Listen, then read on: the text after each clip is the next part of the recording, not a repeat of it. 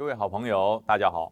又到了品观点北北说故事的时候。以前在部队里面，大家耳熟能详的一件事，就是说我告诉你，部队的厕所比你家的寝室还要干净。也就是说，部队的阿兵哥会很努力的打扫、打扫、扫厕所。哎，为什么？因为长官要检查。其实阿兵哥是不是真的爱干净？不是，因为长官要检查厕所，如果厕所检查没有过，禁足、罚勤、罚站。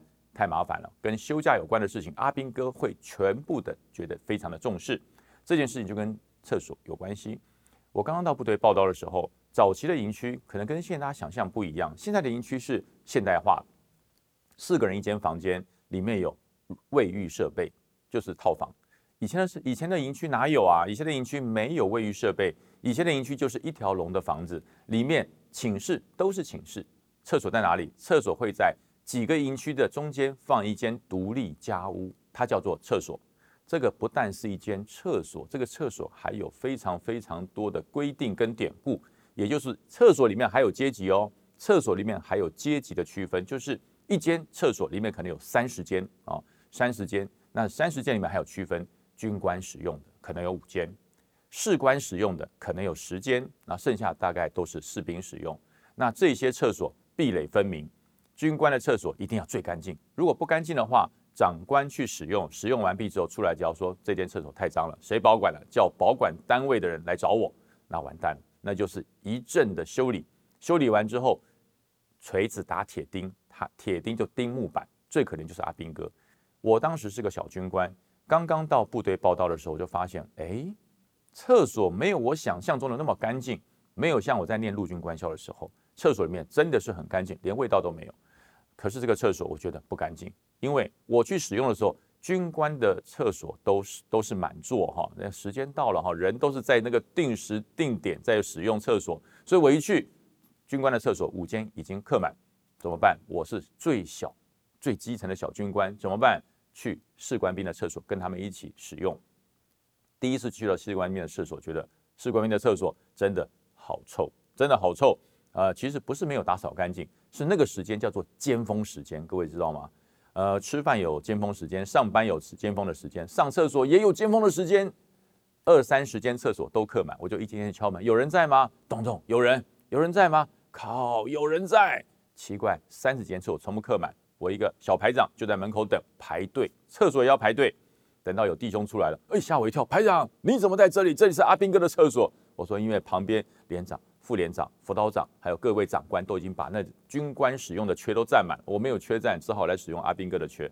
这个弟兄还跟我讲：“哎，报排长，第三间那个设备比较好，冲水比较不会不通哈。”我说：“那其他呢？还有其他有些会阻塞。”他介绍的那第三间，果然那间是特别畅通。使用完毕之后蹲下来哈，那是蹲式的，没有坐式马桶，蹲式的。我一蹲下来就听到旁边开始有人说话，他说：“哎，那个新来的排长听说很严格哎，哦旁。”就越过我这一间，又有人回话说：“对呀，对呀，听说那是正旗生哦。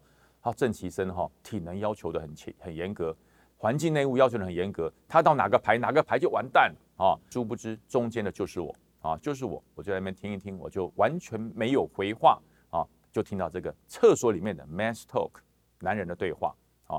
然后出去之后，我就心里想：嗯，原来弟兄们对我的期望是这么高，原来一个正旗的排长到部队来，受到的期望是如此之高。”所以呢，我就开始调整我的做法。第一个，体能战绩、体能要求，我开始早晚带着我排上的阿兵哥跑五千公尺。所以我就讲，早五千，晚五千，月入三十万，这个外号就是这样来的。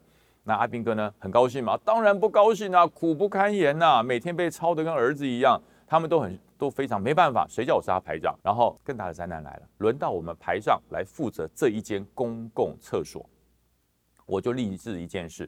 每一间厕所都要通，每一间厕所都要没有味道，所以我就把我全排弟兄召集过来，按照啊责任区分，每个人保管四到五间厕所，然后贴上他的保管名条，然后每天我说二十四小时排长只要到了厕所去，不准有味道，标准就比照陆军官校的厕所一样干净。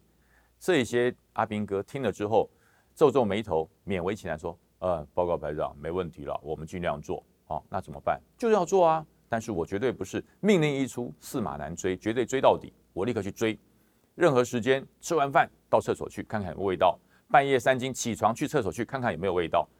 三天之后，厕所真的干净，真的干净，连那个不通的厕所都被给疏通了。哇，那我正在陶醉在那种所谓的我真的是中华民国最精实的军官。虽然我只是个小中尉，但是我的作用实在很大。我让整个营区的厕所变干净了，我让所有要上厕所的人开始觉得很喜悦了，不会那种恶臭不堪。可是一个礼拜过后，开始有另外一种声音传出来。突然间，我的弟兄告诉我：“哎，排长，我要告诉你一件事。”我说：“什么事啊？厕所很干净啊，大家都很感谢我们排上啊。”他不是，不是，厕所有两间闹鬼。啊！我说厕所闹鬼，真的假的？真的。他说很多弟兄反映，就到了晚上十二点以后，十二点整开始，只要有人进到厕所去，就会发现最后的两间厕所发出很奇怪的声音。我说什么声音？你听到过吗？他说昨天我去上，就是被吓到，所以赶快跟他排长报告。他讲什么？他在里面说：“我好苦啊，我好辛苦啊，我真的好辛苦。”然后。我在那边上厕所，就问他说：“哎，同梯的，你苦什么？你到底在苦什么？”我好苦啊，我好苦啊！这个弟兄吓得赶快穿上裤子，拔腿快跑出来。之后，从此这个传说不胫而走，全营区都知道。最后两千厕所不能上，因为闹鬼。这还得了？这还得了？厕所本来平平安安的，交到我的手上，才管了多久就闹鬼了？干净的事情完全被人家抛之脑后，这个闹鬼的传说已经传到整个营区。长官告诉我，厕所不可以干净到闹鬼。厕所如果干净没有用，闹鬼没人敢上，那就是一间废墟。这个时候我只有一个办法，怎么办？亲自体验啊，亲自体验。但是一个人去，说句实话，我没有那么大胆。我找了一个资深的副排长，我说：“哎，排副，我们两个算不算兄弟？”哎，报告排长。我对你是赤胆忠诚，你叫我做什么我就做什么，毫无疑问，这这这个家伙绝对可以做到士官长，因为够马屁，够会拍马屁，够厉害。我就跟他讲，好，我们今天晚上去执行一个特别任务，什么任务？我们去厕所抓鬼。他听了以后，他真的想把他讲的话吞回来。今晚定好闹钟，我会跟卫兵讲，晚上十一点五十分把我们两个叫醒，我们一起去厕所抓鬼，我们看一看，会一会。这个鬼到底是谁？我们非把他抓出来不可，否则我们这么辛苦的打好厕所，不就完蛋了吗？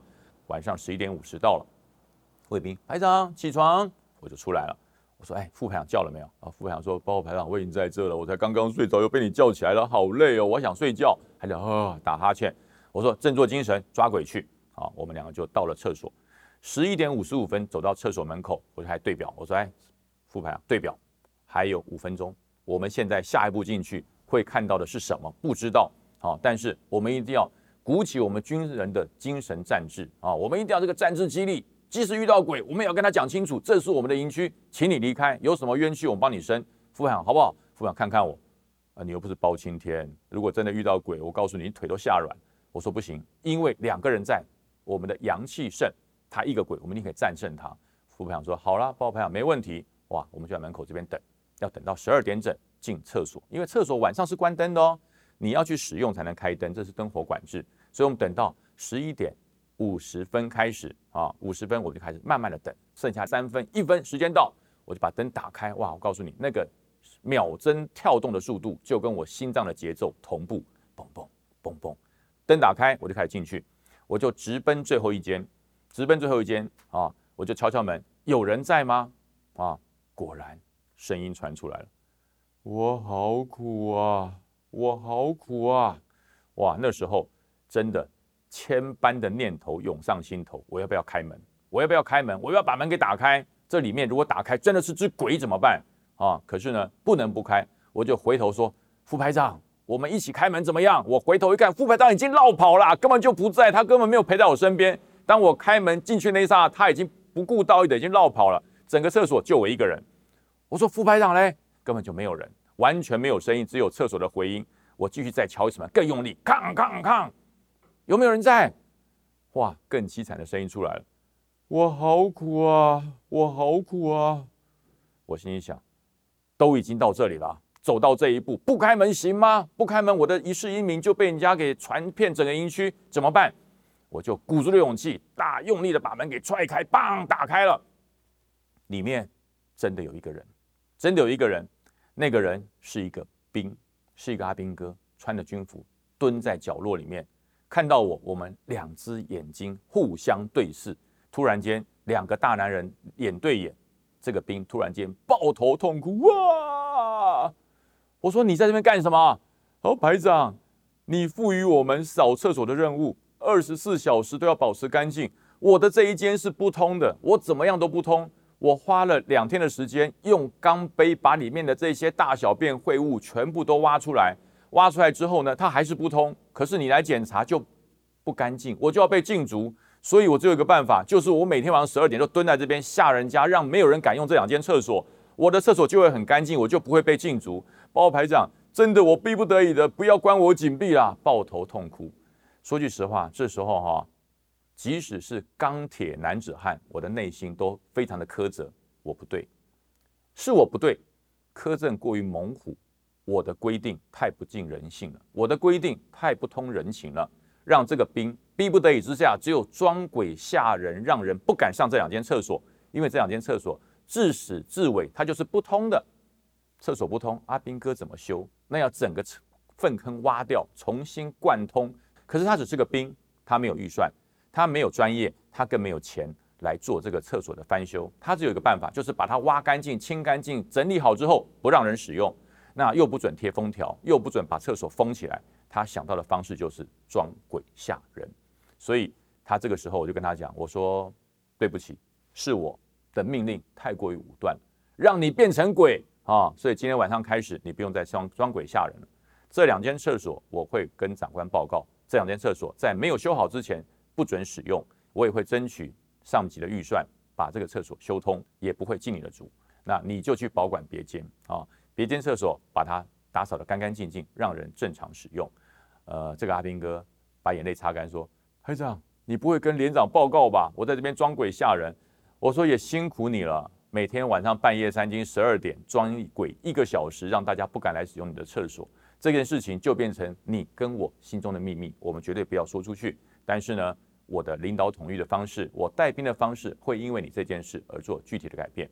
所以从此之后，我对于兵、对于士兵的管制管理，采取人性化，采取多元化，听兵的倾诉，听兵的讲法，让这种无头冤案、闹鬼的事情不会在营区发生。这就是我带兵期间发生的一个小插曲。大家觉得有没有趣？或许很可怕，或许很有趣。希望带给所有担任领导职的人更多的启发。下个礼拜要跟大家讲什么？我们还剩下不到一个月就要度农历春节了。下个礼拜开始，我会一连几个礼拜跟大家讲跟过年有关的事情，跟红包、跟跨年、跟围炉有关的故事。我们下个礼拜品观点，北北说故事，再见喽，拜拜！各位好朋友，大家好，跟大家介绍一个优质的好频道——品观点。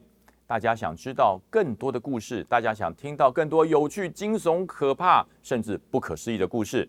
订阅平干点，北北说故事，给你所有你想知道的，只要订阅都有哦，别忘了订阅，打开小铃铛，你就可以拥有所有的故事。加油，谢谢。